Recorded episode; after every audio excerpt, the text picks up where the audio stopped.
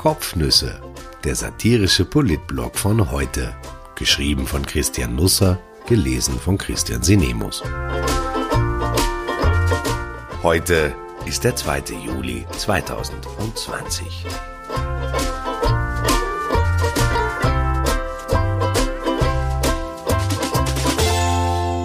Fucking complicated. Ein bisschen Sex, etwas mehr zu Wolfgang Sobotka, dem die ÖVP einen Kreisverkehr widmen sollte. Mindestens.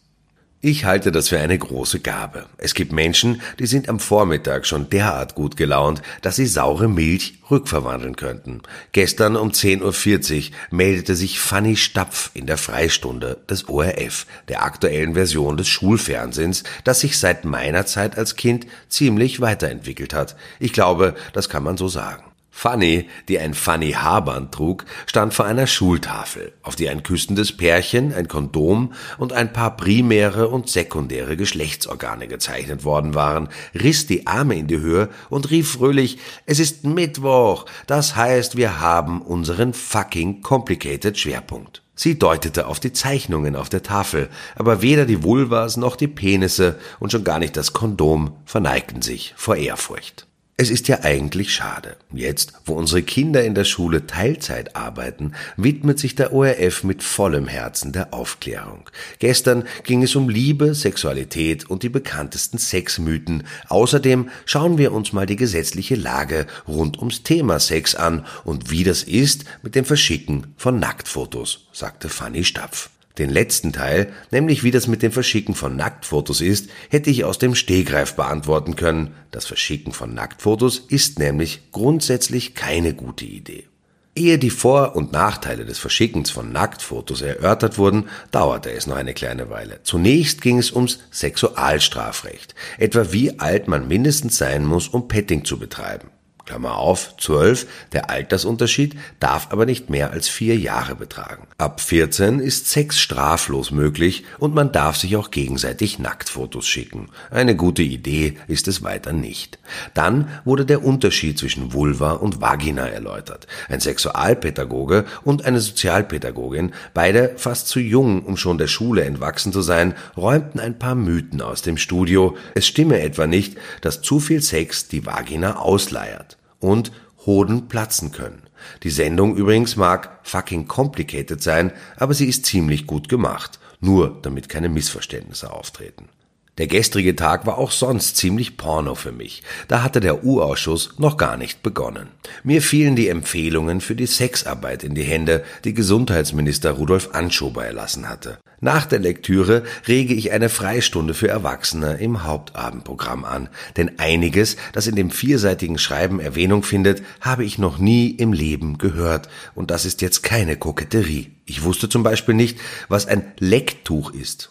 Ich werde das jetzt nicht erklären und bitte Sie, selber auf Wikipedia oder einschlägigen anderen Seiten nachzuschauen. Schließlich lesen hier auch Kinder mit, was per Definition in Österreich alle Menschen unter 60 sind. Man kann vieles über uns sagen, aber ein jugendliches Volk sind wir nicht. Der Gesundheitsminister empfiehlt, von Sex in größeren Einheiten abzusehen. Es ist vielleicht eine gute Idee, Kasernen in Österreich zusammenzulegen, Menschen aber sollten Schlafzimmer nicht in Garnisonsstärke betreten. Der Körperkontakt ist in Zeiten von Corona grundsätzlich eine heikle Angelegenheit. Anschober schlägt vor, ihn auf das notwendige Maß zu beschränken. Das gilt, hoffe ich jetzt einmal, nur für die Sexarbeit. Man soll auf einander zugewandte Sexpositionen verzichten. Es kann also passieren, dass Sie glauben, noch Sex zu haben, dabei ist Ihr Partner längst beim Billa einkaufen. Sexuelle Kontakte, rät der Gesundheitsminister, sollen lediglich zwischen zwei Personen stattfinden. Von Gruppensex wird abgeraten. Ich erwähnte das schon. Ich wollte das eigentlich vermeiden, aber wir müssen noch einmal über den Orsch reden. Ich will die Kolumne jetzt zu Ferienbeginn nicht zu einer Verschriftlichung von ATV machen und mich vorwiegend mit Bordellen und Sex befassen, aber man hat schließlich auch seine investigativen Pflichten. Die sehen vor, dass man Sachen auf den Grund geht, etwa was oder wer Stefanie Crisper am vergangenen Donnerstag auf den Orsch ging, was dazu führte, dass die Verfahrensrichterin das weitersuchte, was wiederum dazu führte, dass der Ibiza-Ausschuss eine Schlagseite bekam, mit der niemand gerechnet hatte. Die Klärung der Vorgänge ist übrigens gar nicht so einfach. Zunächst einmal muss vorausgeschickt werden, dass es den Orsch gar nicht gab. Also natürlich fiel das Wort, aber nicht offiziell, was in Österreich immer heikel ist. Denn was es offiziell nicht gibt, gibt es eigentlich gar nicht. Im Urausschuss selbst war die Wortmeldung nicht zu hören, also fand sie nicht Aufnahme ins Protokoll. Dort wird nur erfasst, was als Zwischenruf gewertet wird. Die Definition dafür lautet, die Worte müssen an eine bestimmte Person gerichtet sein. Ein Gemurmel in ein Mikro fällt da nicht darunter. Ich denke, ich habe Ihnen nicht zu viel versprochen. Zwischenruf hin oder her. Weil den Neos die Sache mit dem Orsch auf den Orsch ging, verfassten sie ein offizielles Schreiben an die Parlamentsdirektion. Das Wort Orsch wurde darin geflissentlich vermieden. Es wurde um die Übermittlung des bestätigten Wortlautes jener Aussage aus den Backup-Aufnahmen der stenografischen Mitarbeiterinnen gebeten, die im Rahmen der Befragung von Minister Blümel als Auskunftspersonen seitens Abgeordneter CRISPR getätigt wurden und über die umfassend medial Bericht erstattet wurde. Anders ausgedrückt, wie war das genau mit dem Orsch? Die Parlamentsdirektion Abteilung Stenografische Protokolle hört sich die Aufnahme tatsächlich an und verfasst eine E-Mail an eine Mitarbeiterin der NEOS. Liebe H. Folgender Wortlaut ist der Aufnahme zu entnehmen. Gehen mir am Orsch alle. Liebe Grüße B.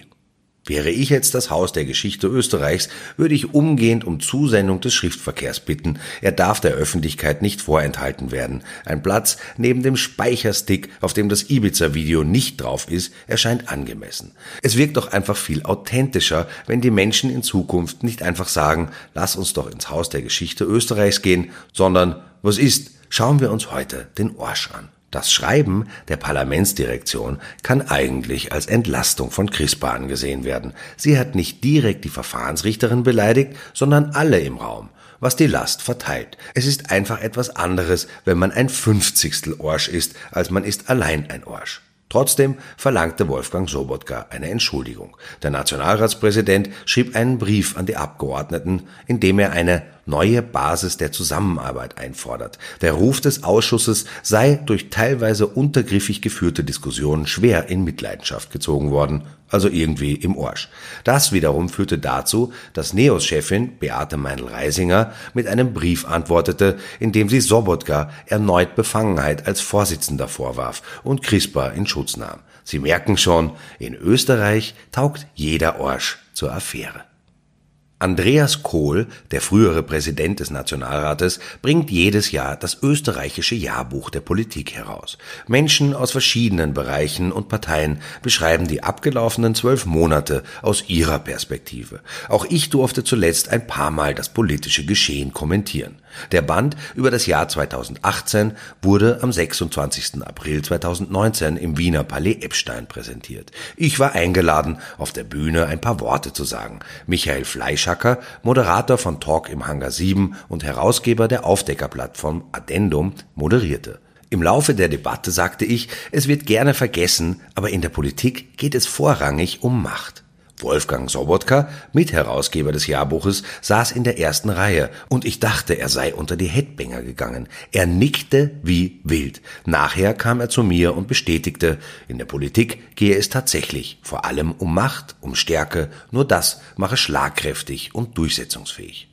Man sollte das Verhalten von Sobotka beim Ibiza-Ausschuss auch unter diesem Blickwinkel betrachten. Ich lese und höre jetzt überall, dass die Handlungsweise des Vorsitzenden so schwer oder gar nicht zu verstehen sei. Mir leuchtet sie ein. Sobotka liebt dieses Machtspiel. Er lebt politisch dafür. Er ist für die ÖVP in diesem Metier unverzichtbar. Die Partei sollte ihm einen Kreisverkehr widmen, ein Orchester nach ihm benennen, auf der Gartenschau tun sollte ein Fliederstrauch seinen Namen tragen.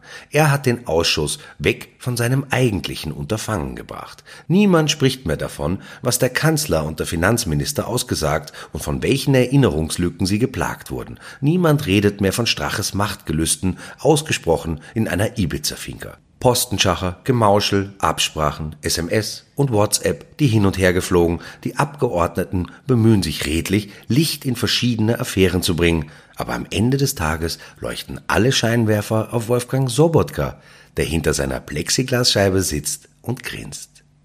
Die anderen Fraktionen wollen den Vorsitzenden weghaben und sie tun alles, um ihr Ziel zu erreichen. In Wahrheit betonieren sie Sobotka damit immer weiter ein. Selbst wenn er eines der vielen kleinen Scharmützel verliert, gewinnt er. Denn die Parlamentsuntersuchung ist nahe dran, nicht mehr Ibiza-Ausschuss zu heißen, sondern Sobotka-Ausschuss. Gestern beschlossen SPÖ und NEOS, den Vorsitzenden in jenen Ausschuss vorzuladen, dem er selber vorsitzt. Er muss nur zwei Sessel weiterrücken. Am 9. September soll es soweit sein. Das Machtspiel bekommt eine neue Dimension. Wieder wird es Sobotka lieben.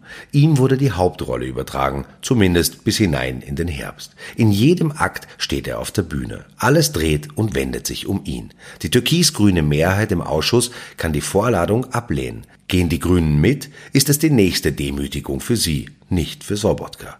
SPÖ und NEOS bliebe der Gang zum Verfassungsgerichtshof, egal wie die Höchstrichter entscheiden, Sobotka gewinnt. Muss er nicht aussagen, sowieso. Muss er aussagen, so hat er seine Extrashow, sein Solo. Er wird es genießen. Den Vorsitz muss er nicht zurücklegen, Ladung hin oder her. Er selbst entscheidet über seine eigene Befangenheit. Wer immer das ersonnen hat, bewies einen gewissen Sinn für Humor.